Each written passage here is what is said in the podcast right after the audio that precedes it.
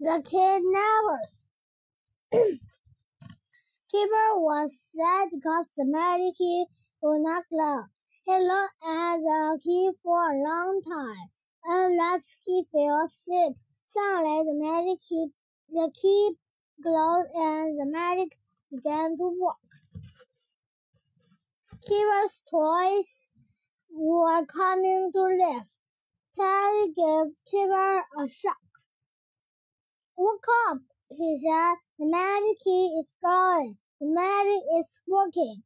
Keeper sat up the rib, rubbed his eyes.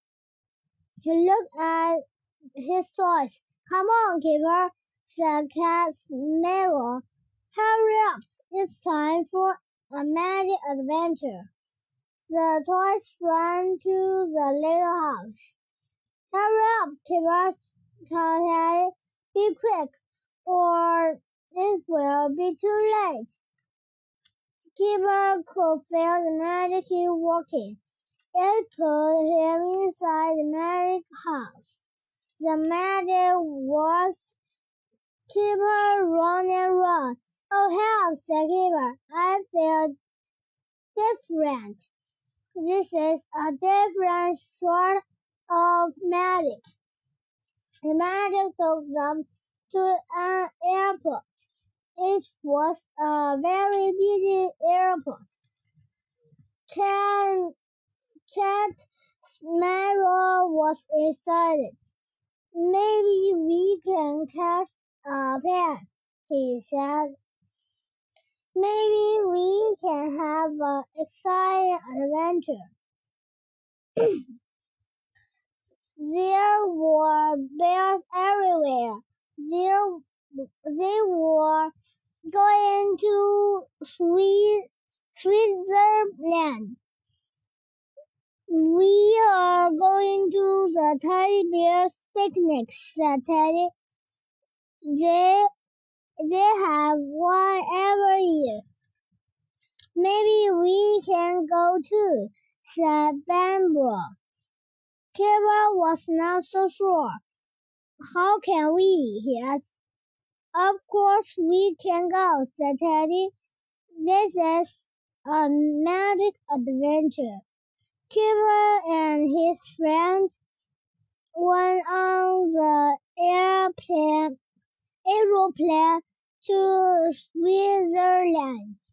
they fly over lakes and mountains. What a beautiful place for a picnic, said Keeper. When the plane landed, everyone got up. There were lots, of, lots and lots of bears. Keeper had never seen so many.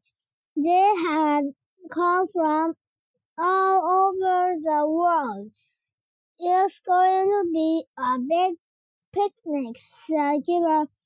There was a bus at the airport. It was going to the teddy bear's picnic. Come on, said the cat Sparrow. If we run, we can catch this bus. Keeper liked Switzerland. It's beautiful here, said Kira. It was fun on top of the bus.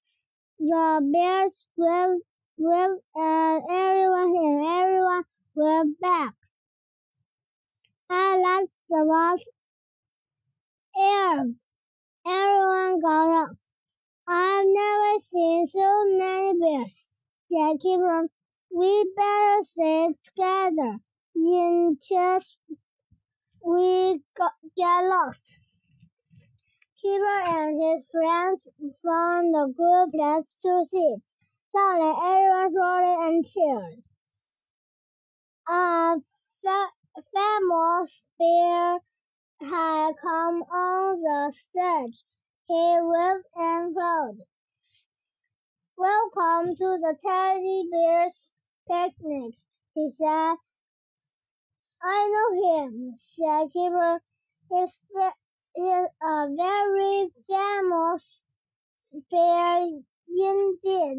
I've read all his books. Another famous bear come on the came onto the set. He began to tell jokes and sing funny songs. Everyone laughed and cheered. I know the famous there too, said Kipper. I've seen him on TV. The end.